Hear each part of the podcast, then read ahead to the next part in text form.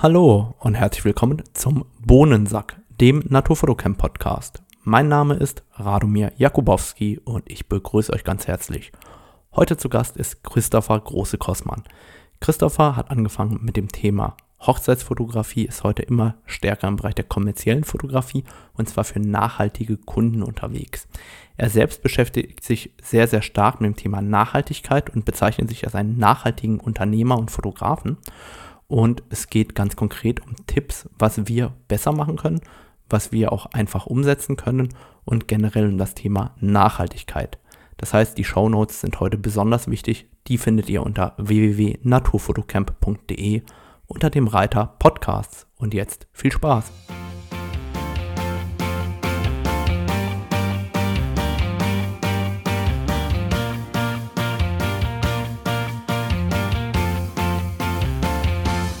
Hallo und herzlich willkommen zum Bohnensack. Heute zu Gast ist Christopher Große-Kossmann. Christopher ist 34 Jahre alt, Veganer und Fotograf aus Hamburg.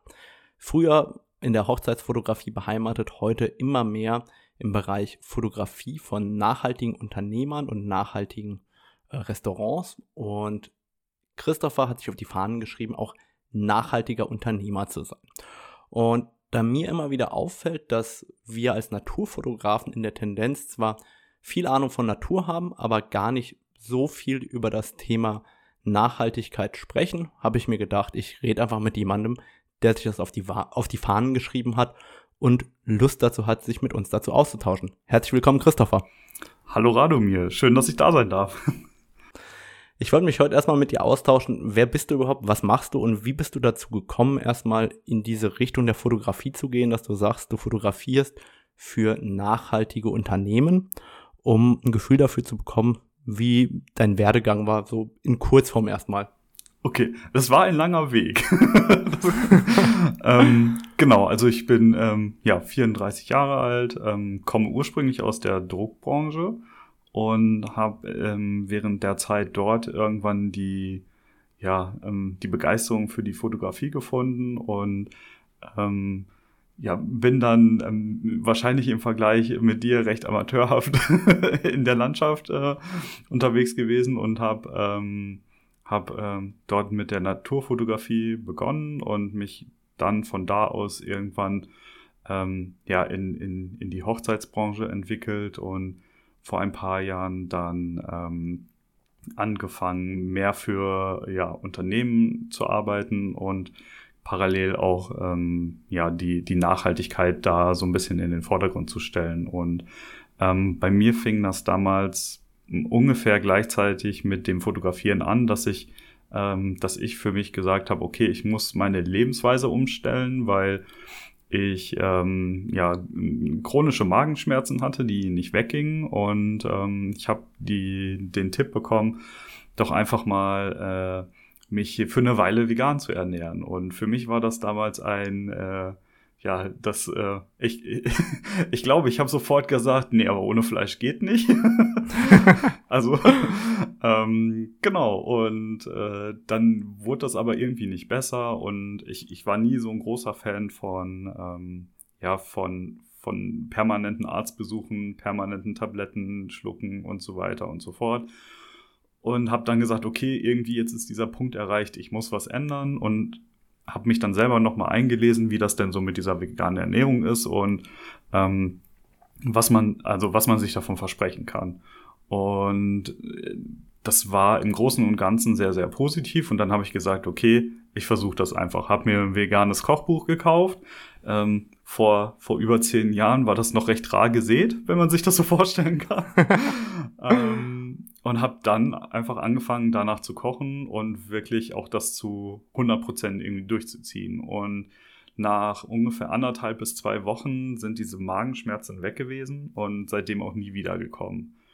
Und das war für mich so der Punkt, wo ich gesagt habe, okay, irgendwas, was ich vorher gemacht habe, war nicht richtig. Und ähm, dann habe ich mich einfach damit mehr beschäftigt und auseinandergesetzt und habe ähm, ja, habe mich einfach mehr, mehr auf dieses Thema noch eingelassen und habe es nach diesem einen Monat ähm, dann nicht wieder beendet, sondern ich habe gesagt, okay, ich bleib dabei und äh, jetzt bin ich halt immer noch dabei.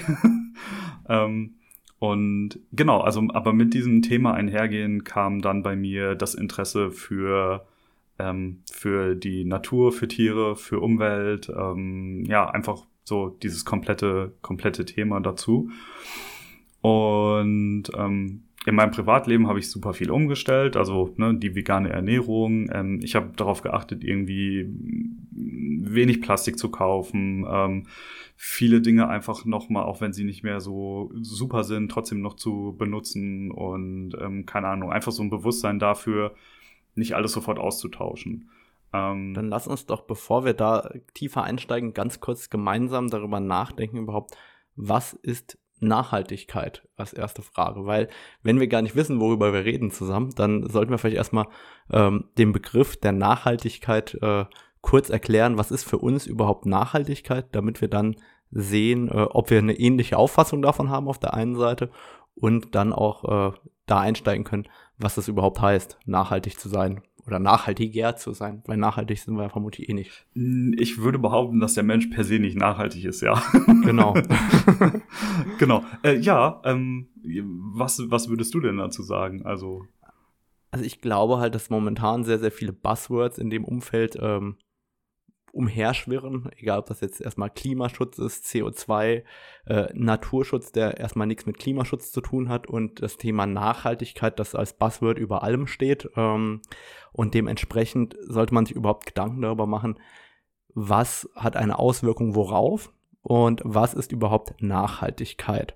Und für mich äh, ist Nachhaltigkeit zu probieren als Mensch, die Umwelt und die Welt nicht schlechter zu hinterlassen, wenn das möglich ist, als ich sie betreten habe. Das heißt, so ähm, positiv und neutral wie möglich ähm, zu leben und wie wir das schaffen, darüber mache ich mir halt immer relativ viele Gedanken, obwohl ich genau weiß, dass ich jetzt nicht jemand bin, der mit perfektem Beispiel vorangehen kann, aber man muss sich darüber Gedanken machen und in kleinen Schritten dem Ziel nähern. Und das äh, soll auch das Thema sein aus meiner Sicht, aber äh, korrigiere mich.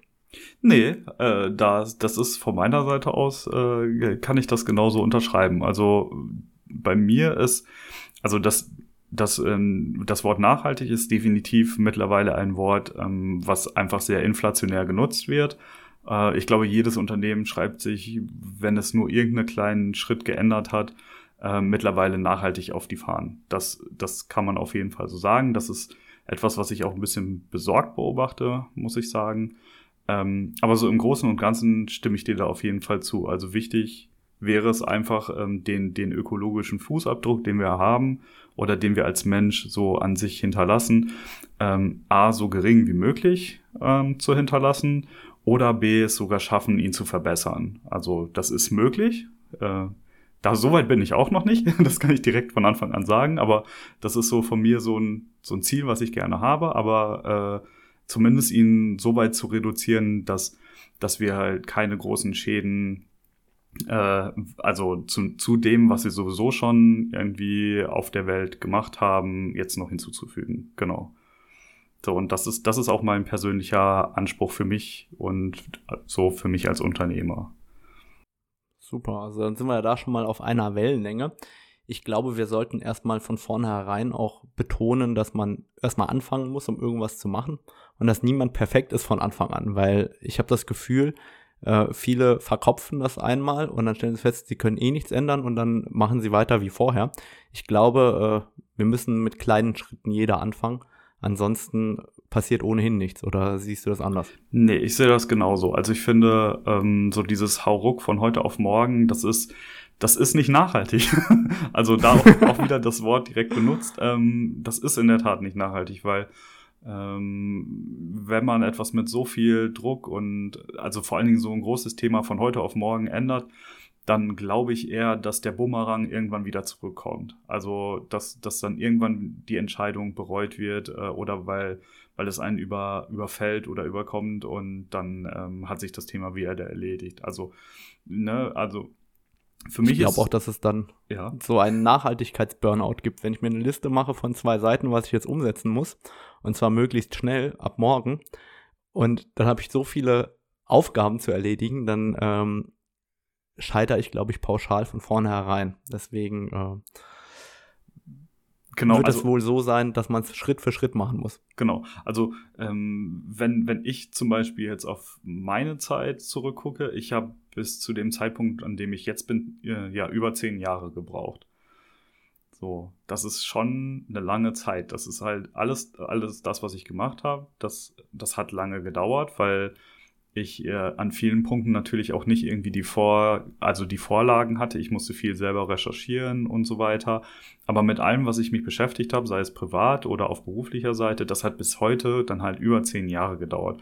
Und das ist, das ist etwas, diese Zeit, die muss ich mir dann aber auch geben. Und ich habe auch oft das Gefühl, also auch wenn ich mir wünsche, äh, zum Beispiel, ich würde mir natürlich wünschen, dass irgendwie von heute auf morgen alle Menschen irgendwie vegan leben und keine Tiere mehr irgendwie äh, in, in, äh, in den großen Mastanlagen leben oder so, ne, so als äh, bekanntesten Punkt einfach.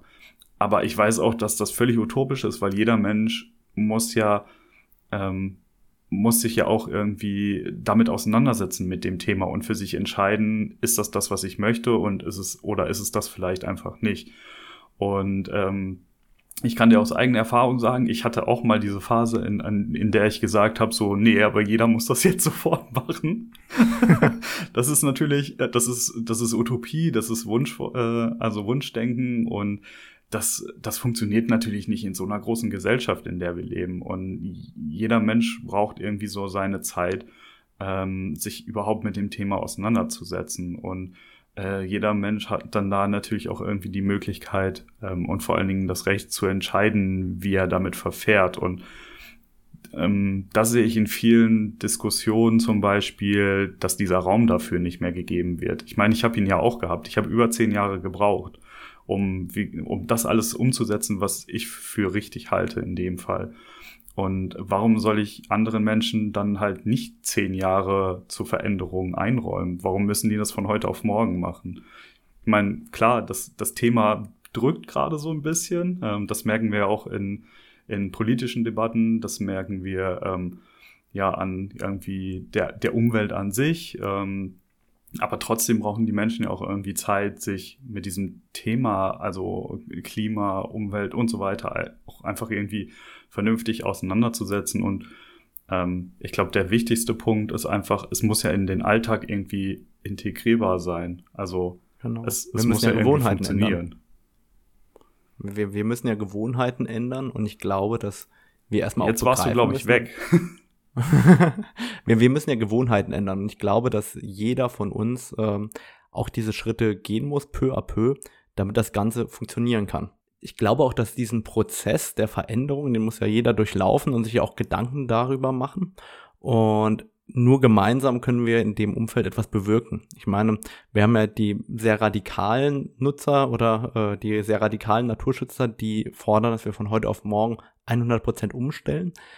Aber ich bin der festen Überzeugung, dass wenn nur ein kleiner Anteil der Menschen alles verändert, dass das wesentlich weniger bringt, als wenn alle Menschen einen Schritt nach dem anderen tun, weil wir so wesentlich mehr erreichen können gemeinsam. Und wir wollen uns ja heute ein bisschen tiefer gehen, auch damit, unter, äh, da, damit auseinandersetzen, was macht dich als nachhaltigen Unternehmer aus? Oder warum sagst du, du bist nachhaltiger Unternehmer? Und was für Tipps haben wir im Endeffekt, um die ersten Schritte zu machen und uns auch zu überlegen, ähm, was wir da umsetzen können. Und jeder kann ja das umsetzen, was er für sich erstmal am praktikabelsten äh, oder für am praktikabelsten hält und dann den nächsten Punkt dazu nehmen, wenn er den ersten schon mal umgesetzt hat. Genau, genau. Also wie du eben schon äh, sehr, sehr gut gesagt hast, äh, einen Schritt nach dem anderen. Also nicht alles auf einmal machen, sondern ähm, ich glaube, ein guter Punkt ist einfach, anzufangen. Super. Dann lass uns anfangen und schlag mal einen Punkt vor. Ich weiß, du hast dir ein paar Notizen gemacht, was so Punkte sind, die wir umsetzen können ähm, und dass wir uns da überlegen, wo wir hinlaufen können. Okay, ähm, ich habe vielleicht erst noch eine, eine Frage.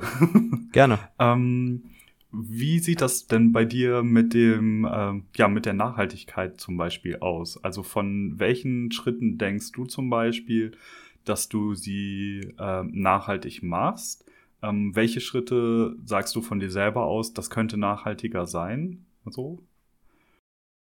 Also es ist so, ich äh, habe die Punkte, bei denen ich mir selber oft an die Nase fasse und genau weiß, dass ich sie falsch mache.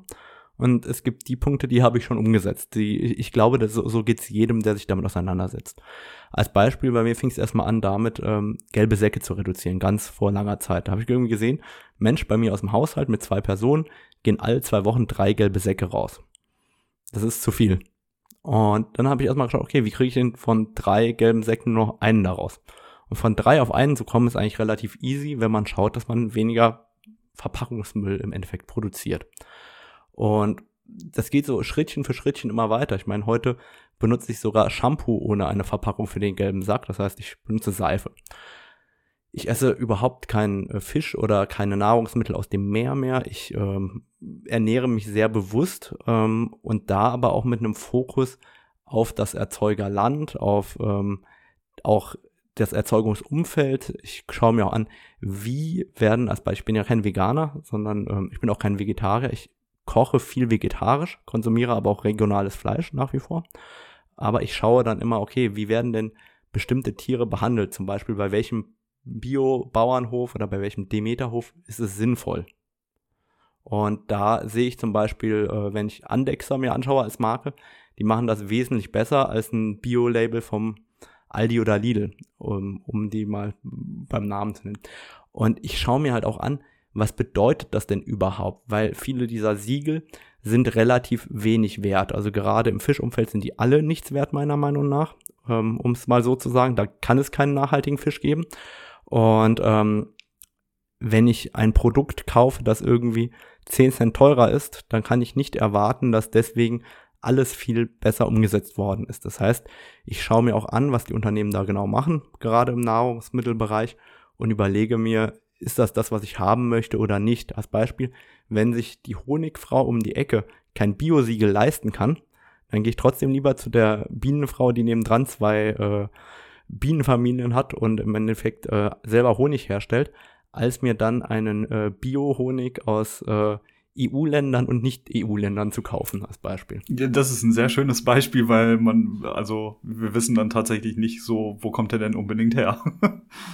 Genau. Und das zieht sich bei mir so, so durch alles durch. Da habe ich mir auch einige Punkte notiert, aber es sind halt sehr, sehr viele Kleinigkeiten, über die wir uns im Alltag Gedanken machen müssen. Und die Herausforderung ist, dass es so allumfassend ist. Da geht es darum, wie werden Tiere behandelt, wie sind die Transportwege, wie viel Plastikmüll fängt an, ist da vielleicht Mikroplastik drin, was werden da für Weichmacher und andere Dinge darin verwendet? Wo kommt der Strom her? Wie wurde der Strom erzeugt? Ähm, da gibt's ja eine Million Themen und wenn man das eine nachhaltiger macht, kann es ja auch sein, dass man auf der anderen Seite eine Falle reinläuft, ähm, die einem dann ein halbes Jahr später klar wird und über die man sich dann super ärgert. Und dann probiert man den Fehler wieder auszubügeln mit einem anderen Produkt und äh, läuft dort in noch eine fiesere Falle rein. Und das ist die, die Herausforderung, der man sich immer stellt. Also so ein Beispiel, wo ich mir einfach selber mal in die Nase fassen will. Ich hatte irgendwo mal im Vorbeigehen Duschgel gekauft. Und ich habe immer auf Mikroplastik geachtet. Und dann war das so ein blödes Duschgel, das ich dort auf einer Reise mitgenommen hat, mit diesen äh, mit so Mikroplastik-Schauerperlen, nenne ich es mal. Okay. Und jedes Mal, wenn ich dieses Duschgel benutze, weil so wegwerfen tue ich dann auch nicht, dann habe ich mich wirklich bei jedem Duschen darüber geärgert, dass mir das passiert ist. Und äh, so, so, so entwickelt man dann so, ich will nicht sagen ein Selbsthass, aber dann ärgert man sich so tierisch über sich selbst, dass einem das nicht mehr passiert. Und ich glaube, das ist so dieser schleichende Prozess, wie man da doch Dinge bewegen kann. Aber da muss ich direkt sagen, ich finde das, also das finde ich schon mal richtig gut, weil ähm, das zeigt auf jeden Fall, dass du dir da schon sehr viele Gedanken machst. Also du bist in dem Thema auf jeden Fall schon gut drin. Ähm, weil ich kann das von mir auch sagen, also natürlich mache ich auch irgendwo ähm, mal Sachen, die, die ich eigentlich nicht so wollte oder kauf mal irgendwas, wo ich eigentlich davon ausgegangen bin, ähm, das ist, das ist genau passend und das ist in Ordnung. Und ich habe mich aber in dem Augenblick so ein bisschen auch vielleicht auch unter Zeitdruck oder so ein bisschen hinreißen lassen und hab nicht genau drauf geguckt und dann hast du was gekauft, was du eigentlich nicht kaufen wolltest oder so. Das passiert mir auch. Da kann man sich nicht, also gerade in unserer super komplexen Welt kannst du dich davon nicht freisprechen. Aber ich glaube, das Wichtigste, das Wichtigste ist einfach, dass man sich dessen bewusst ist und dass, äh, dass, man's, dass man sich selber so einfach sagt, ich mach's beim nächsten Mal besser. Genau, also das ist, glaube ich, essentiell, dass man sich darüber wirklich Gedanken macht, weil es ist so unglaublich komplex, das Thema. Und wir bekommen ja wirklich die, diesen Input von allen Herstellern. Wir machen jetzt was ganz Tolles und was ganz Nachhaltiges und das Label ist noch grüner und da ist noch, ein, noch eine lebendigere Kuh und noch ein grünerer Daumen drauf. Und das verführt uns ja dazu zu glauben, dass diese Produkte super toll, super gesund, super nachhaltig sind. Und genau da ist, glaube ich, das Problem, weil wenn wir ein Hähnchen kaufen für 5 Euro das Kilo, das kann einfach nicht nachhaltig sein, aber ich will das nicht am Fleisch festmachen, sondern eben daran, was wir verändern können und mir jetzt ganz konkret mit die Gedanken machen, was wir ähm, uns für Gedanken machen können und welche Produkte wir wie vielleicht äh, betrachten sollten auch. Mhm. Okay. Willst du anfangen oder soll ich äh, mit dem ersten Punkt anfangen? Ach so, ähm, ja, also ich, ich werfe einfach mal direkt äh, wahrscheinlich ein Lieblingsthema in den Raum und äh, das ist der, ähm, also auf, die, auf das Unternehmen jetzt zum Beispiel bezogen, der Konsum. Also der Konsum ist ein, ein großes Thema, ähm, an, in dem wir jeder als Fotograf oder Fotografin am meisten ändern können. Dann gib mal ein Beispiel, was du mit Konsum tatsächlich meinst ja. erstmal. Also, was ich zum Beispiel beobachtet habe, so in den vergangenen Jahren, ist ähm, dadurch, dass die Kamerahersteller bei ihren Modellen halt kräftig angezogen haben, kommen gefühlt jedes Jahr eine unfassbare Zahl an neuen Modellen heraus. Und es gibt viele, die sich dann halt auch einfach jedes Jahr quasi eine neue Kamera zum Beispiel kaufen. Und ähm, das ist, das ist für mich dann in dem Fall Konsum, auf jeden Fall, weil es nicht mehr ein, äh, ein Mittel ist, um, ähm, um meine Arbeit vernünftig zum Beispiel auszuführen oder das Hobby, sondern es ist immer dieser Punkt, ich muss das Neueste haben. Und ähm, das, also ich finde, dass aus meiner persönlichen Sicht ist das halt nicht zielführend und ähm, vor allen Dingen alles andere als nachhaltig, weil es, äh, soweit ich das zumindest weiß, kein einziges Tech-Unternehmen aktuell gibt, was, äh, was diesen nachhaltigen Anspruch erfüllt. Das heißt, wenn ich ein Produkt kaufe, ähm, kaufe ich es nie nachhaltig, auch wenn da irgendwie irgendwas grün draufsteht. So. Da erwischst du mich direkt äh, an der Stelle, wo meine Notiz steht. Ich hasse an mir Doppelpunkt neue Kameratechnik, mit der ich mich und andere verführe. Sehr gut. Ja, also die, gut. direkt ein volles Eigentor bei mir getroffen. Ja. Weil ich tatsächlich auch zu denen gehöre, die Kameratechnik lieben. Ich kaufe selber viele Objektive und so weiter gebraucht und ähm, kaufe auch generell teilweise Technik äh, gebraucht und andere Produkte. Ähm, einfach weil dann schon mal einmal das, der Rohstoff rausgegeben worden ist. Ähm, also gerade bei Möbeln und so weiter habe ich da überhaupt keine Bauchschmerzen, gebrauchte Möbel zu kaufen. Ähm, aber tatsächlich bei der Kameratechnik erwischst du mich perfekt auf dem Fuß, wo ich genau weiß, dass ich einen Fehler mache und sehenden Auges äh, ins Verderben renne, weil äh, ich kaufe mir auch immer die neueste, oder nicht die neueste Kamera, aber die beste Kamera, die gerade da ist. also das äh, hast du genau den passenden Nerv getroffen. Aber zum Beispiel auch bei Objektiven, finde ich, kann man ruhig auch gebrauchte Objektive kaufen. Die äh, sind ja meistens genauso gut. Und ähm, die gibt es ja am Gebrauchtmarkt wie Sand am Meer am Ende des Tages. Weil so viele Leute neue Sachen kaufen. Richtig. So, also das, das Ding ist, ich, ich bin da auch so, ne? Also ähm, wenn ich, also Kameras zum Beispiel kaufe ich ungerne gebraucht, weil ich einfach nicht weiß, was davor mit, äh, also was damit davor passiert ist. So, und ähm, das ist ja wirklich so das Essentiellste bei mir. Ähm, da muss ich mich drauf verlassen können. Und ähm, ich versuche das so zu machen, dass ich halt, ich kaufe mir eine Kamera und ähm, plane dann einfach so, wie man das früher zum Beispiel gemacht hat. Ähm, wer zum Beispiel Steuererklärungen abgeben muss, der weiß darum Bescheid, dass Kameras zum Beispiel vom, ähm, ja, äh, vom Finanzamt automatisch aktuell immer noch mit sieben Jahren zum Beispiel als Abschreibung berechnet werden. Das hat halt den Grund, ähm, dass früher die Kameras einfach nicht so oft ausgetauscht wurden weil halt nicht so viele Modelle da waren und die ewig gehalten haben. Und das sollte zumindest ein Anspruch sein von uns. Ist, das ist so meine Empfehlung. So lange muss doch eine Kamera halten. Also gerade auch die Spiegellosen. Wenn die nicht sieben Jahre halten, ganz ehrlich, dann warum zahle ich dafür teilweise 6000 Euro oder so? Das ist äh, für mich völlig unverständlich. Die müssen so lange halten.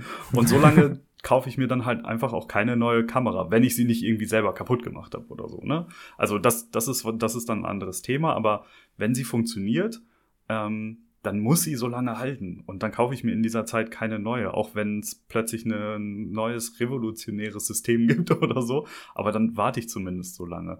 Ah, da, da bin ich aber ganz bei dir. Also generell sollten wir unsere Dinge so lange nutzen wie möglich. Also ich setze das selber an vielen Stellen um. Also ähm, normalerweise wird meine Technik entweder innerhalb der Familie an meine Schwester und meine Eltern so lange vererbt, bis sie tot, tot ist. Oder ähm, wenn ich genau weiß, dass ich einen Freund Bekannten habe, der das dann gerne weiter nutzt, noch zehn Jahre. Also mein, mein Audiosystem von 15 Jahren ist bei meinem besten Freund immer noch im Einsatz. Ähm, und dann ist es für mich auch okay, wenn er es weiter benutzt, dass ich das genau weiß. Oder bei mir auch ganz klar im Bereich Klamotten. Also die kriegen Löcher, die nähe ich nochmal zu, wenn ich unterwegs bin in den Bergen. Und ich trage die, bis die wirklich auseinanderfallen. Also gerade äh, Schuhe, Klamotten und alles drumherum. Das ist für mich auch ein Arbeitswerkzeug am Ende des Tages, die ganzen Outdoor-Klamotten. Da schaue ich immer, dass die wirklich runtergerockt sind, bis die so löchrig sind, dass man damit nichts mehr anfangen kann. Also das T-Shirt, das ich heute äh, anhabe, ist, glaube ich, aus dem Anfang meines Studiums, also auch fast 15 Jahre alt mittlerweile. Das ist auf jeden Fall nachhaltig. ja, aber also Genau, das, das Ding ist, ähm, dass wir, glaube ich, als Gesellschaft so ein bisschen darauf erzogen wurden, immer das Neueste und Beste zu kaufen, weil nur das gut ist. Und ich glaube, dass wir von diesem Gedanken einfach weg müssen. Ähm, es ist, also es, es macht halt einfach keinen Sinn. So, ne? Natürlich ist es schön, irgendwie neue Technik in der Hand zu haben. Da kann ich mich ja auch nicht von freisprechen, weil ich fotografiere halt auch einfach sehr gerne. Und wenn es dann irgendwie ein neues System gibt oder eine neue Kamera oder ein neues Objektiv, und man kann das ausprobieren und das ist irgendwie, passt genau in den Zeitraum, wo man genau sowas irgendwie benötigt, ähm, dann ist die Versuchung natürlich groß, aber ich würde mich, also das ist, das ist zum Beispiel der Nachhaltigkeitsanspruch dann bei mir. Ich würde mich dann halt einfach einen Monat lang äh, hinsetzen und fragen, äh, brauche ich das wirklich? Also das ist die Zeit, die ich mir für jeden Neukauf gebe, einen Monat.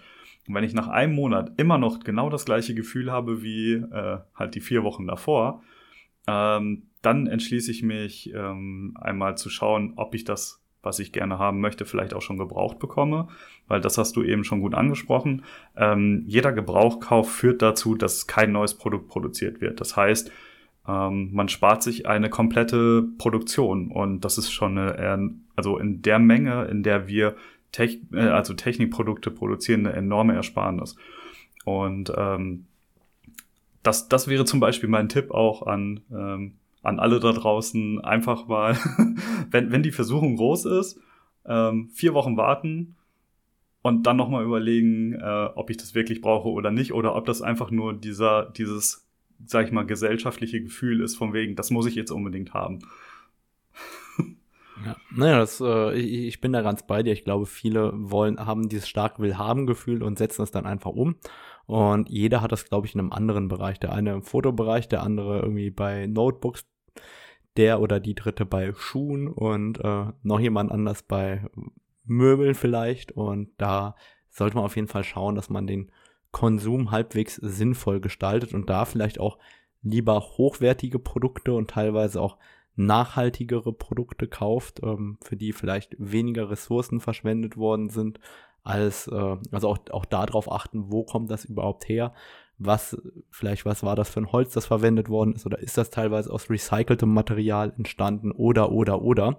Das heißt, dass man da sich auch auseinandersetzt, was steckt da überhaupt dahinter und gerade dann auch wieder in dem Umfeld auch schaut, was sind das überhaupt für Labels, die dann irgendein Zertifikat verleihen und nicht blind sagt, okay, ich äh, kaufe jetzt äh, das, was schöner aussieht, weil da ein grünes Logo drauf ist und in Wahrheit ist da einfach nur ein Logo gekauft worden, ähm, damit es schön aussieht für den Konsumenten.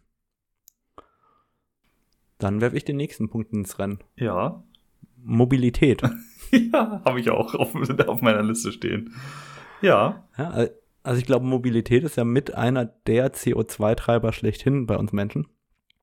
Und zuallererst ist tatsächlich das Thema Flugreisen aus meiner Sicht. Also wenn wir uns unseren CO2-Ausstoß pro Kopf angucken, dann ähm, versauen wir mit zwei Flügen schon die Statistik so sehr, dass wir eigentlich nichts mehr leben oder machen könnten in diesem Jahr.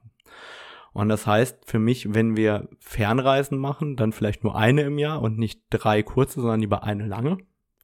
Oder dass man generell weniger fliegt. Also ich äh, selber bin jetzt, obwohl ich viel unterwegs bin in den letzten zweieinhalb Jahren, einmal geflogen und ärgere mich darüber eigentlich immer noch, weil ich hätte vielleicht nach London auch mit dem Zug kommen können. Und ähm, da ärgere ich mich wirklich total drüber.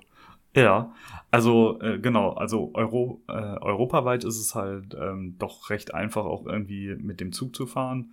Ähm, das einzige Problem ist natürlich, äh, wir sind die Reisegeschwindigkeit vom Flugzeug gewohnt und ähm, der Zug ist halt nicht so schnell wie das Flugzeug und das ist, glaube ich, für viele Menschen einfach noch ein Argument zu sagen, okay, ich möchte aber schnell da ankommen und deshalb fliege ich.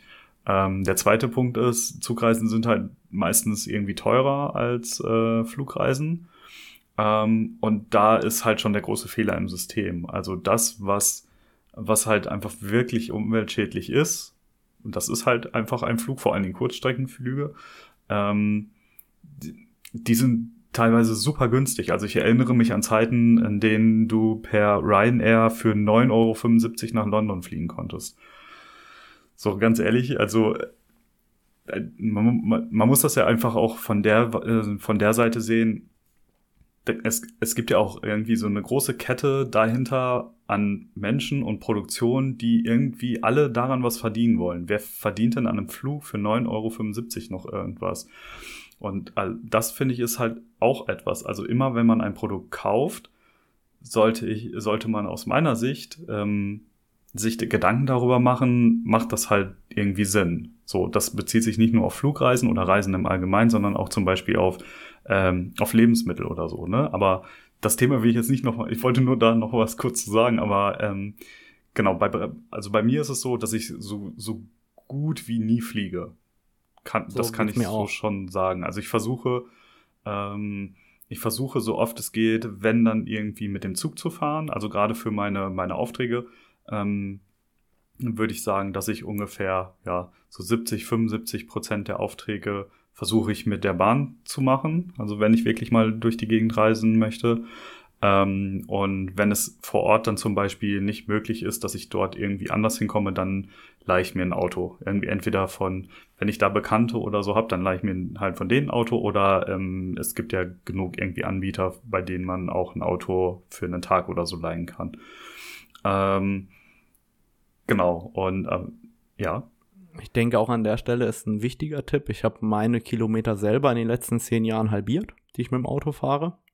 Und habe auch schon sehr, sehr früh, also auch schon vor äh, zehn Jahren angefangen zu sagen, nee, also mit Kunden, warum soll ich jetzt nach Oldenburg fahren? Ich verliere dann, was weiß ich, sechs Stunden im Auto in eine Richtung, sechs Stunden in die andere Richtung. Also verliere irgendwie mindestens einen Arbeitstag, wenn nicht anderthalb, um dann irgendwie ein oder zwei Stunden nett durch eine Produktionshalle geführt zu werden oder ähnliches, nur um eine Absprache zu treffen, die ja auch per Telefon oder Video möglich ist. Und ich glaube, dass wir hier dank Corona auch äh, immer mehr Verständnis dafür bekommen, dass man etwas online abhalten kann oder sich online verständigen oder per Telefon verständigen kann, als es vorher der Fall war. Also das ist so also so ein Tipp, wo ich sage, da äh, kann man tatsächlich sehr, sehr stark äh, Kilometer reduzieren und gewinnt dabei noch Lebenszeit und Arbeitszeit. Und der nächste Punkt zur Mobilität wäre auch noch äh, gegebenenfalls mehr Radfahren. Ich hätte selber nicht gedacht, dass ich es mache. Ich habe mir vor drei Jahren mal ein neues Rad gekauft und so die kurzen Strecken bis 30, 40 Kilometer in eine Richtung fahre ich mittlerweile total oft mit dem Fahrrad. Ähm, Im Winter jetzt nicht. Also ich gehöre nicht zu den Hardcore-Winterradlern, aber so von Frühling, Sommer, Herbst fahre ich eigentlich äh, so die Kurzstrecken total gerne und schnell auch mit dem äh, Fahrrad an der Stelle. Mhm. Also das ist auf jeden Fall ein guter Punkt. Ähm, ich stelle mir dann halt ganz oft die Frage, also was, was passt irgendwie in den Alltag oder nicht? Also ähm, bei mir ist es ganz oft so, dass ich, ähm, wenn ich zum Beispiel für Unternehmen fotografiere, dann habe ich mehr mit, als ich auf einem Fahrrad transportieren könnte. Das heißt, in dem Fall würde ein Fahrrad für mich rausfallen. Ähm, und da ist es dann halt, also in, in der Regel versuche ich mit immer, der erste Schritt, den ich mache, ist, kann ich dahin mit der Bahn fahren? so, das, das gucke okay. ich als erstes. So, und ähm, wenn das geht, dann hat sich das schon alles erledigt. Wenn nicht, dann muss ich halt schauen, okay, wie kann ich es anders machen? Und ähm, es kommt natürlich vor, dass ich Fahrten einfach mit dem Auto machen muss und weil ich einfach so viel dabei habe. Das ähm, lässt sich einfach nicht vermeiden. Also dann, dann manchmal geht es einfach nicht, dass der Kunde mit seinen Sachen zu mir kommen kann, sondern weil vor Ort produziert wird, gerade Küche, das ist halt, das ist halt immer so ein Thema, ähm, dass Kunden dann zum Beispiel gerne all ihre gewohnten Sachen vor Ort haben möchten. Also zum Beispiel ihre Kochutensilien oder Produkte und so. Das kannst du dann nicht einfach irgendwie durch die Gegend fahren und das finde ich dann auch irgendwie nicht mehr so sinnig. Und dann komme ich halt lieber, aber schau, dass ich ähm, vielleicht, wenn ich eine Produktion dort habe, ähm, über mehrere Tage da bin und dann halt quasi nur einmal diese Fahrt habe, aufbaue und dann einmal die Fahrt von da aus wieder zurück habe. Ähm, und sonst mit den mit anderen Verkehrsmitteln dahin fahren kann. Wenn sich das halt zum Beispiel gar nicht ergibt, dann schaue ich, äh, dass ich dafür einen Ausgleich finde. Und jetzt kommen wir zum, äh, zum, zum ganz spannenden Thema auch. Ähm, also viele Menschen nutzen zum Beispiel mittlerweile Atmosphäre als äh, Ausgleichsplattform für zum Beispiel Flugreisen oder, ähm, oder Autofahrten oder sonstiges. Ähm, das Problem, was ich dabei sehe, ist, dass damit. Ich sage erstmal, was das ist, bevor du ein Problem so, dazu nennst. Sorry, ja. Das kennen ja vielleicht nicht alle. ja, gut, dass du das sagst. ähm, genau, das ist eine, eine Plattform in, ähm, in, äh, also auf der man seine, ähm, seinen CO2-Ausstoß berechnen lassen kann und diesen ähm, finanziell ähm, ja, ausgleichen kann. Also ähm, ich sag mal, ähm, moderne Ablassbriefe. Ja, genau. also äh, ne, das ist das ist das Problem ist, dass einem ein, ein gutes Gewissen damit eingeredet wird, ähm, aber es funktioniert halt leider einfach nicht so, weil ähm, das Hauptthema da ist, dass Bäume gepflanzt werden für das Geld, was man dort lässt. Und das Problem ist, um zum Beispiel ähm, eine längere Autofahrt oder so ähm, mit, ähm, ja, mit Bäumen auszugleichen. Die Bäume müssen einfach über sehr, sehr viele Jahre lang erstmal die Größe erreichen, um diesen, diese Fahrt wieder auszugleichen. Das heißt, man verlagert das Problem eigentlich nach hinten. Also der Ansatz ist wahrscheinlich richtig, aber er geht nicht zum Kern des Problems. Das Problem ist halt einfach die Reise an sich. Also die Reise ist das Problem jetzt als nicht, weil es ein Problem an sich ist, sondern die Herausforderung einfach, ähm, um zu schauen, also um ja, um irgendwie diese Nachhaltigkeit ähm, zu erreichen. Das heißt, ähm, ich würde halt immer gucken, dass ich, dass ich wirklich eher Projekte vor Ort ähm, verändern kann, als irgendwie so große Plattformen zu unterstützen. Da muss man einfach dann, deswegen da kann ich halt keinen genauen Tipp geben, aber ich würde einfach schauen, was gibt es für regionale Sachen, bei denen ich vielleicht schneller was erreichen kann. Also wo ich schneller irgendwie Projekte unterstützen kann, die was für Nachhaltigkeit tun. Und ähm, anstatt irgendwie so großen Plattformen Geld zu geben, die dann halt einen Baum pflanzen, der meine Autofahrt oder äh, meine Flugreise nach zum Beispiel Japan oder so, ähm, wenn ich nach Japan fliege und wieder zurück, dann ähm, ich kann nicht genau sagen, wie viele Bäume es sind, aber es sind einige Bäume, die dafür gepflanzt werden müssen und diese brauchen dann halt ungefähr 30 Jahre, ähm, bis dieser Flug ausgeglichen wurde. So, das ist aus meiner Sicht gar nicht zielführend, sondern eher irreführend. Und da wäre ich halt. Aus meiner Sicht ist einfach der, der, der Klassiker, dass man sich besser fühlt, dass man dann bei Zalando auf äh, DHL kompensieren oder beim Flug auf äh, kompensieren klickt, dann deine 7 Euro, 15 Euro oder 50 Euro dafür abdrückst. Aber im Endeffekt hast du damit ja was sehr ähnliches gemacht wie im äh, Bereich der Ernährung, wo dann äh, irgendwo ein Label drauf kommt, das uns Nachhaltigkeit suggeriert, aber eben erst wesentlich später irgendetwas bewirken könnte. Und das heißt, eigentlich müssen wir daran arbeiten, wie wir die Sachen reduzieren können und nicht äh, nur über die, solche modernen Ablassbriefe handeln. Genau. Genau.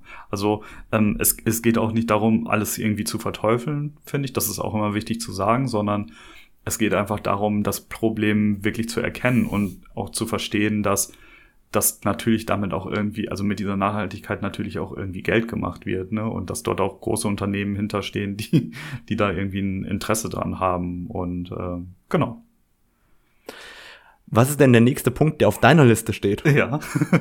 ähm, ähm, ja, das Thema Bankkonto habe ich äh, als nächstes auf meiner Liste. Finde ich super interessant, weil ich glaube, die meisten haben ihr Bankkonto noch nie in Verbindung gebracht mit dem Thema Nachhaltigkeit. Genau, da zähle ich mich sogar auch zu. ähm, ich habe das erst vor hm, hm, hm, drei, drei, dreieinhalb Jahren oder so geändert. Äh, und bis dahin war mir überhaupt nicht bewusst, ähm, inwiefern ich mit meinem Bankkonto überhaupt irgendwie was beeinflussen kann. Und ähm, was, was können wir denn dauernd beeinflussen? Sehr viel. Also wir können einfach schon mal beeinflussen, ähm, äh, ja, mit unserem Bankkonto, ähm, wie mit unserem Geld umgegangen wird und ähm, wo Geld zum Beispiel investiert wird. Also äh, und vor allen Dingen, ob Geld von uns investiert wird. Also das sind, das finde ich ist auch schon nochmal ein Unterschied. Und äh, mir war es wichtig, dass ich einfach eine Bank finde, bei der ich äh, sagen kann, ich möchte, dass mein Geld halt zum Beispiel keine Projekte unterstützt, die irgendwie auf der Welt andere Menschen schaden, so wie Rüstungsindustrie oder so. Ähm, oder äh, dass mein Geld irgendwie in, ja, und großes Problemthema ähm, Essensspekulation investiert wird. Und da muss man leider sagen, das machen sehr, sehr viele Banken.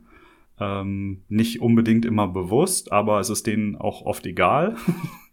äh, das kann ich aus äh, vielen Gesprächen mit Banken ähm, wiedergeben. Also ich habe mich vorher informiert und ich habe telefoniert und ähm, das ist einfach, es wird halt einfach als Gegebenheit hingenommen. Und das ist für mich zum Beispiel ein absolutes No-Go, weil äh, jeder Mensch muss bei uns sein Bankkonto haben und jeder Mensch hat damit die Möglichkeit, irgendwie auch so ein bisschen die Welt zu beeinflussen.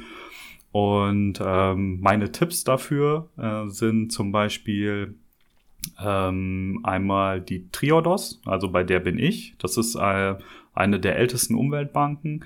Ähm, die gibt es seit, uh, ich glaube, den 70er Jahren ungefähr, wenn ich jetzt keinen Quatsch erzähle. ähm, mhm, ja. Genau, und äh, die GLS Bank. Also das sind beides Banken, die äh, weder spekulieren noch irgendwie in Rüstung oder so zum Beispiel investieren. Und ähm, genau. Das, äh das ist ein super Hinweis. Und ich werde die natürlich auch in die Show Notes packen. Die Show Notes findet ihr wie immer unter www.naturfotocamp.de unter dem Reiter Podcast. Und ähm, wenn wir dann schon beim Thema äh, Bank sind, sollten wir vielleicht auch über das Thema Server, Hosting und äh, Strom sprechen. Ja, steht alles auf der Liste. da, da, da strahlt schon über das ganze Gesicht, dass wir darüber sprechen sollten. Super. Ja, das sind große Punkte auch wieder. Äh, also ich habe ich hab ja. jetzt für mich einfach mal ähm, insgesamt so die Punkte aufgeschrieben, von denen ich der Meinung bin, dass man sie am schnellsten ändern kann ähm, und die den größten Impact insgesamt haben. So und ja, genau, Strom, äh, Webhoster, Online-Galerien, das sind alles Sachen, äh, da sollten wir drüber reden. Dann hau du vielleicht die oder die raus, die du verwendest. Das ist ja immer interessant zu hören, äh, wo du bist oder warum du da bist. Ähm, einfach die Leute, die Zuhörer auch googeln können oder einfach in den Shownotes draufklicken können. Ähm, um, wie soll ich sagen, derjenige, der sich nicht so intensiv damit beschäftigen will oder kann, der kann ja einfach draufklicken und seinen Anbieter wechseln. genau. Ähm, ich, äh, ich würde da auch nicht unbedingt äh, für, ähm, für einen Stromkonzern zum Beispiel werben wollen ähm, ja. sondern ich würde dir einfach einen Link schicken, den du in die Show Notes vielleicht packen könntest. Und zwar ist das ein, Pack ich rein. Äh, ein Utopia-Artikel, äh, der auflistet, welche Stromanbieter du aktuell mit ruhigem Gewissen benutzen kannst. Und diese Stromanbieter wurden nach bestimmten Kriterien ausgewählt, also zum Beispiel Fairness, ähm, ähm, genau, also wie der Nachhaltigkeitsanspruch tatsächlich ist, also ob sie wirklich zu 100% sind Ähm, das ist nämlich leider nicht der Fall. Also das ist eine ganz große Falle. Ich bin auch schon drauf reingefallen, deswegen kann ich das aus äh, persönlicher okay. Erfahrung sagen. Äh, wenn, wenn die Anbieter zum Beispiel bei ähm, bei Check24 oder so. So, äh, wenn, ja. wenn man sich dort einfach mit Stromanbietern auseinandersetzt und da steht äh, irgendwie ein Zusammenschluss aus 100% Ökostrom, dann ist das oft nicht der Fall. Weil das ist nicht verständlich, warum das so ist, aber es ist so. Es kann halt sein, dass zum Beispiel zehn Prozent davon noch aus äh, fossilen Energien sind. Das ist irgendwie so eine Toleranz. Ähm, da bin ich auch mit auf die Nase gefallen. Zum Beispiel, als ich mich bewusst dafür entschlossen habe, einen Stromanbieter zu wählen, der nachhaltig ist. und als ich dann äh, diesen ausgewählt hatte und schon ähm, gebucht hatte, bin ich irgendwann auf irgendeinen Artikel gestoßen. Äh, in dem das dann stand. Und dann habe ich daraufhin nochmal recherchiert und festgestellt, ja, das ist tatsächlich so. Und dann habe ich irgendwann diesen wundervollen Utopia-Artikel gefunden, der dann das halt auch nochmal bestätigt hat. Und ähm, genau, und dort steht halt ähm, zu, zu den, ja, zu den bekanntesten, ähm, wie zum Beispiel Greenpeace oder Grünwelt oder so, also wie nachhaltig die wirklich sind. Also halten die ihre Versprechen und das ist sehr, sehr gut beleuchtet, sehr ausführlich beschrieben, was wichtig ist und was nicht. Und ähm, das sind, glaube ich, zehn oder zwölf Anbieter deutschlandweit. Ähm, und ich glaube, das ist ein ganz guter Anhaltspunkt. Und da kann dann jeder für sich entscheiden, ähm, welcher Anbieter einfach zu einem am besten passt. Also so empfehle ich nicht nur einen Anbieter, sondern habe dann halt irgendwie, gebe ich auch noch ein bisschen die Auswahlmöglichkeit ähm. Ich habe gedacht, wir setzen da einen Affiliate-Link und werden beide reich. nee, nee, nee. Dann lass uns doch rüberwechseln zum Thema Hosting oder Webhosting, ja. wie auch immer. Genau, also das, das, das, ist, äh, das ist auch ein großer Punkt. Ähm, Webhosting an sich, die meisten Webhoster benutzen halt irgendwie irgendeinen Strom oder so. Und äh, kaufen einfach irgendwelche Festplatten zum Beispiel für ihre Server und ähm, ja, da, da, da gibt es Potenzial. Ähm, also es gibt halt wirklich so ganz, ganz klassische ähm, ja, Webhoster, die, ähm, die komplett alles in grün machen. Ähm, ich habe mich zum Beispiel, das lag damals einfach daran, dass der Knotenpunkt direkt bei uns sitzt, ähm, für für WebGo entschieden, falls das halt irgendwem was sagt. ähm, das ist ein recht großer Anbieter innerhalb von Deutschland und die beziehen ähm, ihre ähm, ja ihren Server zum Beispiel, ähm, also ihren Strom als Ökostrom. Ähm, die setzen vermehrt auf SSD-Festplatten. Ähm, der große Vorteil dabei ist einfach der äh, doch extrem geringere Stromverbrauch im Vergleich zu normalen HDD-Festplatten, die halt noch oft genutzt werden. Ähm, und die Vorteile davon sind halt einfach natürlich auch irgendwie nicht nur, dass sie weniger Strom verbrauchen, also die Zugriffsgeschwindigkeit ist schneller, also einfach Vorteile für den Anwender auch zum Beispiel so zu äh, benennen. Also Zugriffsgeschwindigkeiten sind schneller, ähm, sind einfacher auszutauschen. Ähm, es gibt davon grüne Festplatten, also ähm, die, die schon also mit Recyclingmaterial zum Beispiel produziert werden und so weiter. Ähm, genau, also das, das nutze ich zum Beispiel, aber. Wie bist du auf den Anbieter aufmerksam geworden? Also wie, wie finde ich heraus, welcher Anbieter äh, da gut ist? das ist eine gute Frage. ähm, ich habe einfach auch lange gesucht und ähm, für mich war wichtig, dass ich irgendwie eine gewisse Geschwindigkeit, ähm, ja, also dass ich, dass ich mit meiner mit meiner Homepage, wenn ich den Anbieter wechsle, nicht irgendwie plötzlich eine Talfahrt äh, bei den Zugriffszahlen mache. Also da muss ich sagen, war das doch, da habe ich, äh, da habe ich schon irgendwie Wert darauf gelegt, dass es, dass es dann nicht irgendwie ein Anbieter ist, der in Bayern sitzt, weil das meine Seite einfach äh, von der Geschwindigkeit her gedrosselt hätte weil der, der, die Punkte einfach zu weit auseinander liegen. Also da ist auch die Empfehlung, ähm, natürlich ist es schön irgendwie, wenn, wenn ihr einen grünen Webhoster findet, den ihr nutzen könnt. Aber ihr müsst dann da natürlich auch so ein bisschen darauf achten, dass eure Homepage nicht irgendwie kompletten Abflug macht oder so. Ähm, das, das würde ich, also da würde ich dann die Empfehlung geben, nochmal genau zu recherchieren und vielleicht auch mit denen einmal telefonieren und Kontakt aufnehmen. Genau. Das ist auch ein super Hinweis. Jetzt ähm, habe ich gehört, ich habe selber tatsächlich leider noch nicht gemacht, dass es auch äh, Handyanbieter gibt, die probieren nachhaltiger zu sein. Kommen wir Hast gleich noch damit zu. schon beschäftigt? ah, kommen wir auch noch zu. Super. Weil damit habe ich mich selber noch nicht beschäftigt, habe aber schon davon gehört. Ja, ja. Äh, kann, ich dir, kann ich dir gleich sagen. Ich habe nur noch den Punkt ähm, Online-Galerien. Ah, Ähm, der, der gehört für mich zu diesem Thema Strom, Webhoster und so weiter noch äh, dringend Genau. dazu, weil ähm, ich weiß nicht, wie das bei, ich sag jetzt mal euch Naturfotografen ist.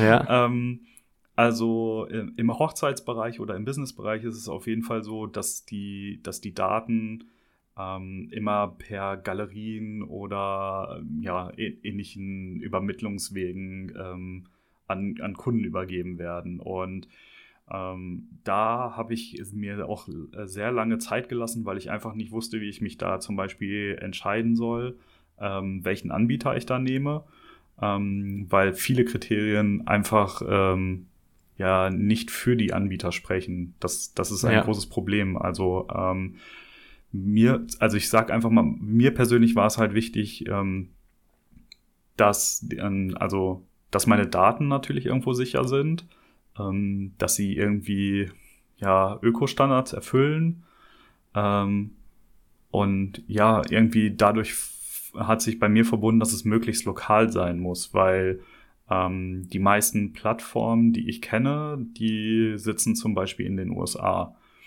Und in den USA habe ich einfach gar keine Möglichkeit, so richtig nachzuvollziehen, wie mit meinen Daten da umgegangen wird. Ähm, Ja. Weshalb ich das auch in den ja, letzten anderthalb Jahren, also es ist ein bisschen spät, gebe ich zu, hätte ich gerne früher gemacht im Nachhinein, aber ähm, einfach geändert habe, weil ich, ich fühle mich nicht mehr wohl mit dem Gedanken, ähm, dass meine Daten einfach irgendwo liegen, äh, also mal, vor allen Dingen meine Kundendaten, das sind ja teilweise wirklich sehr sensible Daten gewesen. Ja. Ähm, und die liegen halt einfach irgendwo und ich habe keine Ahnung wo. Und ich kann da auch keinen Kontakt zu aufnehmen und nix. So, das war für mich etwas, das wollte ich nicht mehr. Und ähm, dann habe ich mir halt überlegt, was kann ich machen? Und es gibt tatsächlich nicht viele Möglichkeiten. Ähm, deswegen kann ich euch noch nur die eine empfehlen. Ähm, und zwar in Deutschland PickDrop ähm, zu nutzen. Die machen auch einen coolen Podcast übrigens. Genau. genau. Also direkt auch die Podcast-Empfehlung. Äh, sehr, sehr hörenswerter Content.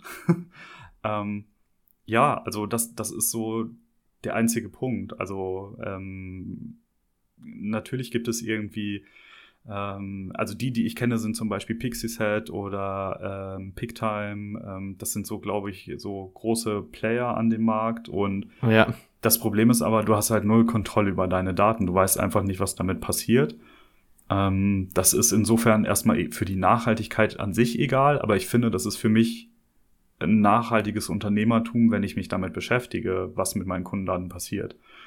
Und ähm, im Sinne von Nachhaltigkeit glaube ich, dass es besser ist, wenn die Server innerhalb von Deutschland stehen mit, äh, mit ja, unseren Vorgaben für zum Beispiel, also wie diese Server halt zu funktionieren haben, mit unserem doch schon recht hohen Anteil an äh, regenerativer Energie, die wir mittlerweile benutzen, als wenn sie halt irgendwo stehen und mit irgendwelchem Strom oder so ähm, ja, ähm, betrieben werden. Und ähm, da habe ich einfach mehr, mehr Vertrauen drin, muss ich sagen. Und deswegen habe ich mich dafür entschieden. Ähm, ob das jetzt zum heutigen Stand der aktuell beste Weg ist, ähm, kann ich so noch nicht sagen. Also ähm, Wir können ja mal Pickdrop anfragen, Genau, ob das, das, äh, der beste Weg ist oder nicht. also aus, aus deren Sicht wahrscheinlich ja. ähm, genau, aber ähm, ich, da muss ich ehrlich gestehen, weiß ich auch aktuell gar nicht, inwiefern ähm, die das zum Beispiel mit Ökostrom haben oder so. Äh, das das muss ich noch nachfragen. Das habe ich noch nicht, äh, noch nicht zum aktuellen Zeitpunkt gemacht, aber ähm, für mich war es erstmal wichtig, irgendwie ein bisschen lokaler mit, mit meinen Daten zu werden und im gleichen Atemzug einfach zu schauen, dass ich meine, äh, und das ist halt ein großer Punkt, dass ich einfach meine Datenmengen im Internet reduziere. Und zwar ähm, habe ich es immer so gemacht, dass ich meinen Kunden ein Jahr lang diese Galeriezugänge zur Verfügung gestellt habe. Ähm, das Ding dabei ist, dass die Daten ein Jahr lang im Internet liegen. So, und ein Jahr lang wirklich nur fürs Rumliegen echt krasse Mengen an Energie verbraucht werden. Wo ich dann einfach sage, okay, das muss irgendwie nicht sein. Und ähm, ich arbeite gerade daran, irgendwie mit meinen, also auch für meine Kunden, das irgendwie so zu kommunizieren, dass ich sage, okay, für diesen, für diesen Vorgang ähm, des, des, ja, ähm, des Übertragens lade ich die Daten einmal hoch und ähm, nehmen sie dann aber nach einer geringeren Zeit einfach wieder runter. Und wenn wirklich dann nochmal irgendwann Bedarf an den Daten ist, dann eher nochmal zu sagen, okay, ihr bekommt die Daten nochmal irgendwie von mir, als wenn sie permanent dort sind. So. Ich glaube, dass die meisten sich überhaupt noch nie darüber Gedanken gemacht haben, dass wenn man Cloud-Speicher nutzt, dass dafür ja permanent auch Strom verbraucht wird. Also egal, ob das jetzt der äh, Cloud-Speicher vom Mobiltelefon ist, der Cloud-Speicher von irgendeiner Dropbox oder der Cloud-Speicher von äh, dem OneDrive oder ähnlichem, das äh, die Festplatte vom Notebook spiegelt. Ich glaube, den meisten ist gar nicht bewusst, dass dort ähm, auch sehr, sehr viel Strom verbraucht wird, nur damit unsere Daten online verwaltet werden können. Ja, also es ist, äh, sind 24 Stunden am Tag, sieben Tage die Woche, 365 Tage im Jahr, also permanent, äh, ohne Ausnahme. Und ähm, wenn man sich das anguckt, also ne, alle, wir gucken alle gerne äh, Netflix oder sonst irgendwie was, aber äh, dadurch, dass wir das alles streamen, zum Beispiel hat äh, der Energieverbrauch ähm, also der Welt ist so krass gestiegen, dass wir ähm, mit, also in einem Jahr durch das ganze Stream so viel Energie verbrauchen, wie zum Beispiel die gesamte USA eigentlich in einem Jahr braucht. Aber on top.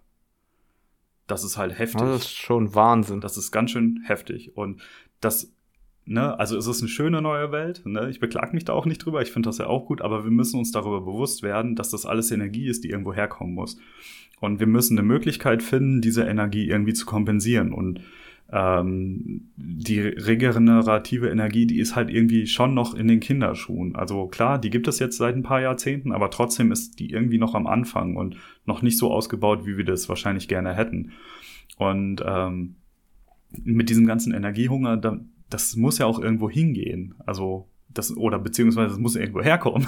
Nicht irgendwo ja, hingehen, das muss irgendwo herkommen. Und ähm, wenn wir immer mehr ins Internet verlagern, ähm, auch gerade ne, das, äh, wir podcasten gerade und schauen uns dabei zu und können uns zuwinken. Ähm, ja. Da, das sind Sachen, da müssen wir uns auf jeden Fall Gedanken drüber machen, weil das zieht viel mehr Energie, als wenn wir das nicht machen würden. Aber ich finde, also ich glaube, vielleicht kriegen wir eine neue Bewegung irgendwann, so wie wir Veganer haben, Menschen, die ohne äh, Cloud-Speicher leben wollen oder ähnliches. ja. Also das Clouditarier. Ja, also das nutze ich tatsächlich zum Beispiel auch gar nicht. Also auch für mein ähm, für mein Smartphone nutze ich den Cloud-Speicher nicht, für meine Rechner und so weiter auch nicht.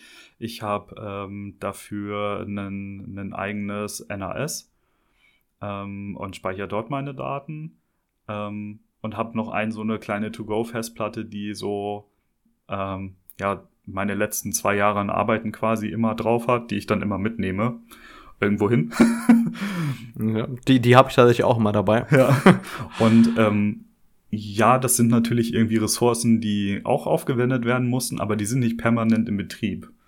Also es, es ist halt schon noch ein Unterschied. Ähm, ich glaube, dadurch, dass halt früher zum Beispiel weniger an solchen Sachen online waren und benutzt wurden, haben wir auch einfach weniger Energie verbraucht und das war auch nicht so schlecht. das stimmt allerdings. Dann können wir jetzt zum Handyanbieter rübergehen, genau, oder? Genau. Ähm, das ist super niegelnagelneu. Ähm, bis, ähm, bis im Juni letzten Jahres gab es das nämlich noch gar nicht. Und zwar gibt es jetzt äh, ähm, das ist ein Telefonanbieter, der einen, einen nachhaltigen Anspruch hat. Ähm, ja. Die gibt es, wie gesagt, seit Juni 2020 und ähm, die, deren Ziel ist es, mit allem, was sie tun, ähm, ja, halt einfach diesen, diesen nachhaltigen Anspruch von äh, wenig Emissionen und so weiter ähm, ja, zu bewerkstelligen und dadurch der erste Anbieter überhaupt in Deutschland zu sein, der nachhaltiges Telefonieren ermöglicht. Aktuell. Aber wenn ich mir jetzt vorstelle, wir haben ja die Telekom, wir haben äh, Vodafone und wir haben O2. Wie kriegen wir die nachhaltiger mit so einem Anbieter? Hast du dich damit beschäftigt? Weil ich habe mich damit noch nicht beschäftigt tatsächlich. Ja, äh, genau, also ähm, die arbeiten, ich, ich muss das gerade einmal, äh, ich weiß es nämlich jetzt gerade nicht auswendig, gib mir gerade einmal ja. kurz die Möglichkeit, ähm, das äh, ähm, genau. Parallel also, zu recherchieren. ähm, nee, mir ging es darum, also die arbeiten, also die arbeiten halt noch nicht zu 100% autark, also autark äh, im Ach, Sinne von zu 100% von äh, von großen Unternehmen abhängig. Und ich wollte gerade nur einmal nachgucken, auf wessen Basis die denn nochmal arbeiten. Ähm, ich hoffe, das ist okay, dass ich das jetzt einfach hier. Alles gut. Aber ich glaube, das ist halt, äh, genau, das ist halt wichtig. Ähm, genau. Also die haben eine Kooperation mit Tele2 ähm, und ja. auf Tele2-Basis entwickeln die dieses Unternehmen. Dadurch, dass die natürlich am Anfang sind, ähm, brauchen die ja irgendwie diese ganzen, ähm, ja, dieses ganze System, diese ganzen, diese ganze Infrastruktur, um als äh, Telefonanbieter überhaupt auf den Markt zu kommen. Und da haben die halt gesagt, okay, ja. Wir arbeiten mit Tele2 zusammen. So, aber der Anspruch von denen ist halt einfach, dass ähm, das im Vergleich zu den Re äh, oder herkömmlichen Anbietern ähm, ja einfach nachhaltiger zu gestalten. Und ähm, sie haben dann halt zum Beispiel gesagt, okay, also das ist bei denen ähm, alles in 100% Ökostrom, ähm, was sie zum Beispiel an Geräten brauchen, wo sie ihre Mitarbeiter ähm, dran sitzen haben, die ähm, genau für sie arbeiten. Und ähm, ich lese jetzt gerade hier, ähm, dass sie ähm, ja, dass sie dafür zum Beispiel Solarmodule installiert haben, von denen aus sie dann zum Beispiel auch den Strom ähm, beziehen. Und ja, also wenn, wenn das alle so machen würden, ich glaube, da, da würde sich halt einfach schon viel tun. Okay, super. Das ist äh, interessant. Ich konnte mich selber damit, oder ich habe mich aktiv damit noch nicht beschäftigt. Aber du hast es schon mal äh, gehört. total interessant. Ja, ich habe schon gehört, aber ich, ich beschäftige mich ja auch jeden Tag mit den äh, mit, mit solchen Themen und deswegen tauchen oder poppen die ja immer wieder auf. Aber das finde ich gut, und, also weil ähm, ich, ich spreche natürlich auch irgendwie über dieses Thema regelmäßig und äh, da haben echt eigentlich noch nicht so viele von gehört. Okay, dann fühle ich mich mal geehrt, dass ich irgendwas schon mal weiß. Super. Ähm, was ist denn sonst so ein Punkt, wo du sagst, Mensch, äh, da müssen wir unbedingt noch Acht geben? Weil ich meine, du hast ja Punkte aufgeschrieben mhm. und ähm, die Frage ist immer, welche Punkte können wir davon wirklich umsetzen? Also ich behaupte mal, die Sachen, die wir jetzt alle angesprochen haben, die kann man ja. relativ, relativ einfach umsetzen. Cool, super. Dann ähm, füge ich da noch hinzu tatsächlich ähm, in der letzten Episode, ähm, die ähm, online kommt zwar erst, aber zum Zeitpunkt, wo wir das hier online stellen, die schon online ist, gibt es auch noch jede Menge App-Tipps ähm, von Robert Mark Lehmann und mir, ähm, wo es dann darum geht, äh, im Endeffekt vor Ort auch prüfen zu können, was steckt dahinter. Das heißt, es gibt Apps, die anhand von QR-Codes von Produkten dir dann auch sagen können, zum Beispiel, was sind da für Schadstoffe für dich drin oder was sind da für Kunststoffe drin und so weiter um wirklich auch beim Einkaufen Wert darauf legen zu können, ähm, zu schauen, was hinter den Produkten steckt, was äh, eventuell dem Konsumenten an der Stelle schaden könnte oder was auch der Umwelt schadet. Da gibt's ähm, sehr, sehr coole Apps, die verlinke ich jetzt auch einfach in den Show Notes von heute nochmal, weil äh, ich glaube, jeder, der sich so eine App runterlädt, der kann seinen Alltag wesentlich einfacher gestalten und muss sich vielleicht nicht ganz so viele Gedanken machen wie wir. Das stimmt. Hast du sonst noch Punkte bei dir auf der Liste? Ähm, ja, ein kontroverses Thema. Und zwar habe ich mir ja. noch hier hingeschrieben, ähm, was landet denn so auf unserem Teller? Also, das ist dann, für mich ist das halt zum Beispiel, das zählt auch zu meinem Unternehmen dazu, weil ich als Mensch muss mich ja, ja irgendwie ernähren und ähm, ja. Finde find ich einen total wichtigen Punkt, weil äh, ich beschäftige mich da tatsächlich am alleraktivsten mit persönlich. Das heißt auch mit Unternehmern bei mir in der Region. Ich habe als Beispiel ähm, einen Freund, Kunden, wie auch immer, der äh, hat eine Eisdiele und verkauft das Eis überregional. Ähm, und der achtet ja erstmal darauf, was kommt da überhaupt rein, äh, welche Zertifikate werden erfüllt. Und im Moment äh, sitzen wir an dem Thema Verpackung weil bis dahin war das in Styroporbechern. Und einfach nur um zu zeigen, wie schwierig ein solches Thema generell ist oder wie kontrovers es ist, wenn wir jetzt eine nachhaltige Verpackung kaufen, die aus einem Rohmaterial, das äh, nachzüchtbar ist, zum Beispiel aus Mais herstellen. Dann wird dieser Mais irgendwo in China angebaut mit Wasser und Konditionen, von denen wir nichts wissen. Dann kommt das Ganze auf ein Frachtschiff, wird hier rüber geschickt und die meisten Konsumenten, die das kaufen, schmeißen das in den gelben Sack und nicht in den Biomüll. Und dabei haben wir so viel CO2 ausgestoßen, dass wenn wir die Kunststoffverpackung aus einem äh, von einem Kunststoffproduzenten hier aus ähm, Nürnberg beziehen, deutlich weniger CO2 ausstoßen und das, den Kunststoff zurück in einen Kreislauf geben, als wenn wir ähm, eine Maisverpackung kaufen würden, die augenscheinlich wesentlich CO2-neutraler sein sollte. Und ich glaube, dieses Beispiel zeigt sehr genau, wo wir stehen äh, oder wie, wie schwierig es ist, zu analysieren, was ist jetzt nachhaltig oder nicht nachhaltig, weil äh, jeder ja sagen würde, Mensch, so eine Verpackung aus äh, Mais, die muss doch hundertmal nachhaltiger sein als ein Plastikprodukt. Das ist die Komplexität unserer Welt. Und das genau. macht das, also das macht diesen Anspruch, ähm, nachhaltig zu sein, so unglaublich schwer. Und deswegen, ne, auch nochmal der wichtige Punkt, also nochmal gesagt, echt immer alles Step by Step und sich mit dem Thema beschäftigen und einlesen, weil man, man wird sich irgendwo vertun, man wird irgendwo sich verrennen und ähm, ja, irgendwie Sachen vielleicht mal investieren oder so, die man im Nachhinein dann einfach vielleicht lieber nicht hätte gemacht äh, haben, weil es ist einfach, du, du kannst nicht alles durchschauen. Und da ist es bei mir immer so, also ich bereue das nicht, wenn ich das gemacht habe, ähm, sondern ich denke halt, das war mit dem Wissensstand, den ich damals hatte, dann einfach zum Beispiel das Beste, was ich machen konnte. Aber äh, ich mache es beim nächsten Mal halt besser.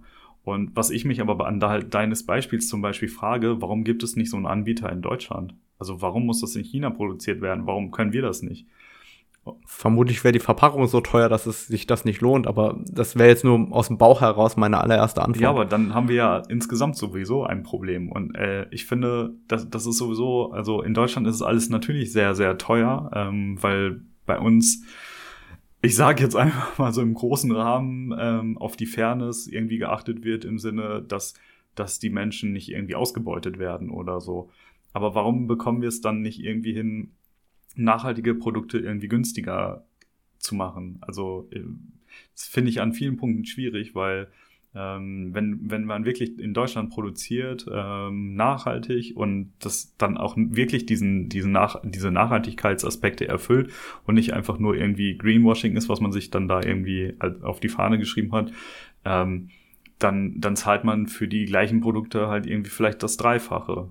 Ähm, das sind für mich dann einfach Sachen, die verstehe ich nicht mehr, weil so warum, warum muss das dann, also warum können wir das nicht einfach irgendwie als Gesellschaft so hinbekommen, ähm, dass Dinge belohnt werden, die gut für uns und unsere Umwelt sind. Das ist für mich etwas, das ist so ein Paradox und das verstehe ich einfach nicht. Also ich habe da auch noch ein gutes Beispiel. Ähm, so von an, am Anfang hattest du irgendwas gesagt mit, ähm, mit einem Hähnchen oder so für fünf Euro. Ähm, ja. Ich, ich, äh, ich habe bei mir in dem Bioladen hier um die Ecke, wir haben einen neuen Bioladen bekommen und seitdem hat sich einiges für uns geändert, nämlich dass wir dann nicht mehr einkaufen können. ähm, okay. Weil ähm, wir jetzt tatsächlich irgendwie den Brokkoli für acht Euro das Kilo bekommen. Ähm, also ich, 8 Euro zum Beispiel das Kilo für einen Brokkoli ist halt echt heftig. Vor allen Dingen im Vergleich, wenn ich sage, okay, ich kaufe mir irgendwie so 500 Gramm Rindersteak oder so für weniger als die Hälfte gefühlt. Auch Bio. So, also wie funktioniert sowas? Warum, also man, also nur vom, vom Gedankengang her, ne? Also wie, wie das alles funktioniert. Also die, das Tier verbraucht ja einfach unfassbar viele Ressourcen, viel Wasser, ähm, viel Nahrungsmittel. Das ist ja einfach wahnsinnig viel, was in, in die Kuh quasi reingestopft wird, bis sie so weit ist, dass sie geschlachtet wird. Und dann wird nur ein Bruchteil von der Energie, die in die Kuh reingewandert ist, wird er später als Lebensmittel verkauft. Ein Brokkoli wächst auf dem Feld und wird geerntet. Und der kostet trotzdem doppelt so viel wie etwas, in das viel, viel mehr Ressourcen gesteckt wurden. Für mich ist das, das ist ein völlig falscher Weg, alleine vom, also vom Gedankengang her. Also, ich, ich hoffe, das ist verständlich. Also, ich versuche nur einfach zu sagen, ja. so, also wir, wir sollten uns einfach bewusst machen, wie funktioniert unsere Welt und wo gibt es Schrauben, die wir verändern müssen. Und das zum Beispiel ist eine Schraube, die wir verändern müssen. Wir müssen Produkte, die die uns gut tun und die der Umwelt gut tun, die müssen wir belohnen, indem sie halt für alle Menschen auch zugänglich sind und bezahlbar sind. Und Dinge, die das halt nicht sind, die müssen halt teuer sein. Aber unsere Welt ist genau um, umgekehrt. Also die Dinge, die uns, die uns nicht gut tun und die der Welt schaden, die sind unglaublich günstig im Vergleich zu Dingen, die uns gut tun und der Umwelt halt dienen. So. Da, da, da, da kommst du eigentlich zu dem Punkt, ähm, können wir uns nur darüber Gedanken machen, weil wir reich sind, weil ähm, derjenige, der den ganzen Tag arbeitet und dabei vielleicht Mindestlohn verdient, der kann sich das ja dann partout nicht leisten, worüber wir gerade gesprochen haben. Das heißt, eigentlich äh, ist die Frage, kann man sich Nachhaltigkeit nur leisten, wenn man Besserverdiener ist? Also heute ja. Und ich bin auch ganz bei dir. Ähm, ja, es ist ein, ein Luxusgedanke äh, oder ein, ein Luxusthema, über das wir reden, aber das ist das Problem, dass, dass das Thema ein Luxusthema ist. Es sollte ja kein Luxusthema sein. Aus meiner Sicht sollte es einfach so sein, ähm, dass Menschen, die halt zum Beispiel auch keine Zeit haben, sich damit auseinanderzusetzen, weil sie halt, wie du schon sagtest, einfach äh, so viel arbeiten für den Mindestlohn, dass, äh, dass die einfach automatisch auch mitgenommen werden. Das heißt, die Gesellschaft muss sich eigentlich dahin entwickeln, ähm, dass, ja, dass, dass wir jeden einfach auch mitziehen können in diesem nachhaltigen Gedanken und nicht, dass jeder sich da irgendwie selber drum kümmern muss. Das finde ich ist halt auch irgendwie ein falscher Ansatz, weil ähm, ich kenne das auch aus ja, meinen Bekanntenkreisen oder so.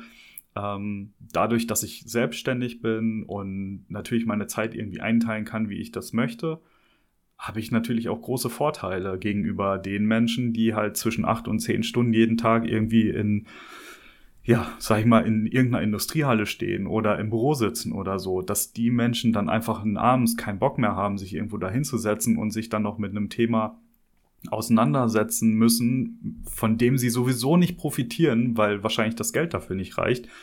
Das ist ja, das kann ja gar nicht zum Ziel führen. Und ähm, deswegen müsste das einfach, das müsste in unserer Gesellschaft so ein großer Punkt sein, dass wir das halt gemeinsam lösen. Und da bin ich dann vielleicht so, ich weiß nicht, ob wir schon am Schluss sind, aber da, da sind wir bei dem, was du am Anfang gesagt hast, wir können das nur zusammen schaffen. Und genau das ist die Meinung. Also, äh, also das ist auch meine Meinung. Ich glaube, es muss halt viele Menschen geben, die die Möglichkeit haben, diese Gedanken äh, treffen zu können und umsetzen zu können. Aber es muss so weit gehen, dass wir die gesamte Gesellschaft mitziehen können, ohne dass Menschen, die, ähm, die halt vielleicht gar nicht die finanziellen Möglichkeiten haben oder die den Raum im Kopf gar nicht dafür haben, weil sie mit anderen Themen so viel zu tun haben, dass die trotzdem die Möglichkeit haben, mitgenommen zu werden, weil ich glaube, das Schlimmste, was passieren kann, ist halt, dass es wirklich so eine elitäre Gesellschaft wird von den Leuten, die können sich Nachhaltig Nachhaltigkeit leisten und den Leuten, die es halt nicht können, weil das ist also aus meiner Sicht nicht zielführend. Das sollten wir auf jeden Fall verhindern. Ich bin als Betriebswirt aber auch der Meinung, dass ähm, nur wenn wir Nachhaltigkeit nachfragen, auch Nachhaltigkeit günstiger werden kann. Das heißt nur, wenn wir, Robert Mark Lehmann nennt das einen Stimmzettel, der Einkaufszettel ist ein Stimmzettel, und nur wenn wir die Nachfrage schaffen nach einem solchen Produkt oder nach solchen Produkten, ähm, werden die Konzerne überhaupt auf die Idee kommen, das auch umzusetzen, weil wir danach verlangen, weil wenn da kein Markt ist, dann werden die es auch nicht herstellen. Und da gab es leider in der Vergangenheit schon einige ähm, Kampagnen, die sehr, sehr rigoros gescheitert sind in Deutschland in den letzten Jahren. Die werde ich jetzt nicht alle äh, aufzählen, aber ich glaube, dass wir ähm, als Konsument, wenn wir bereit sind, mehr auszugeben, das auch umsetzen sollten.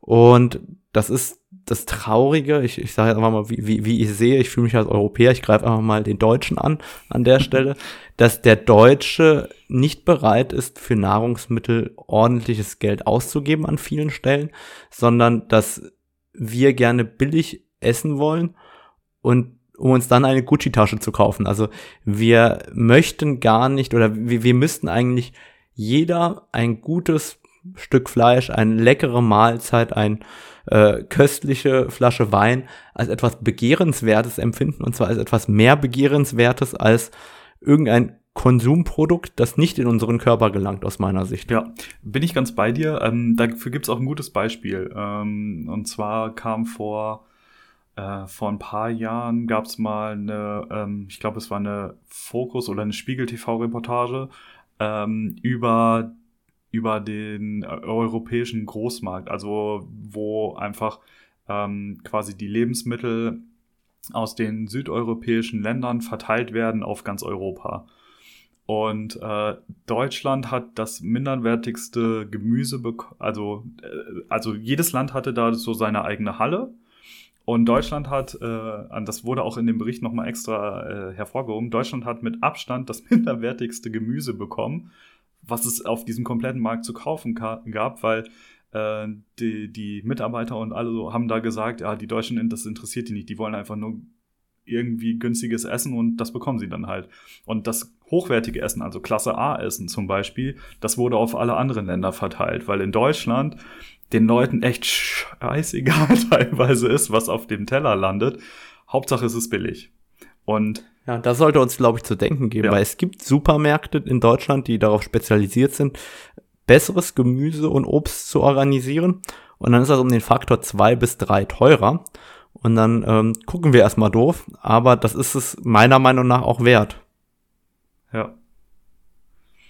Das, also, das ist ja, das ist ja absurd eigentlich, oder?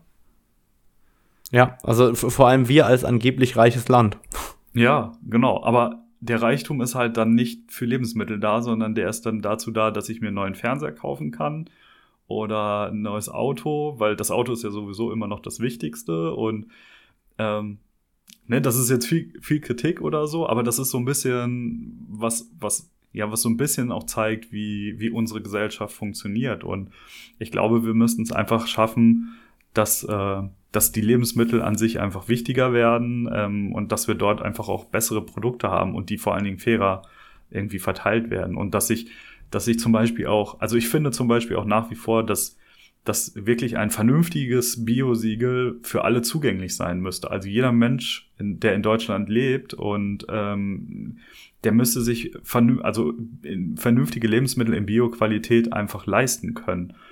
Und ähm, das ist halt einfach nicht der Fall. Und für mich ist Bio in einem Bioladen und Bio im weiß ich nicht, Aldi oder Rewe, Discounter. das sind Welten dazwischen. Das hat nichts miteinander zu tun. Vor allen Dingen, weil die Lebensmittel in, in den großen Supermärkten, die sind halt auch einfach wirklich noch um die halbe Welt geschifft worden und das kann es einfach nicht sein. Also das ist ein Fehler im System. Das, das darf so nicht sein. Und ähm, es ist aber so. Und deswegen, vielleicht hat dieses Gespräch ja die, die ein oder andere Person angeregt, ein bisschen was zu ändern. Ich würde mich freuen.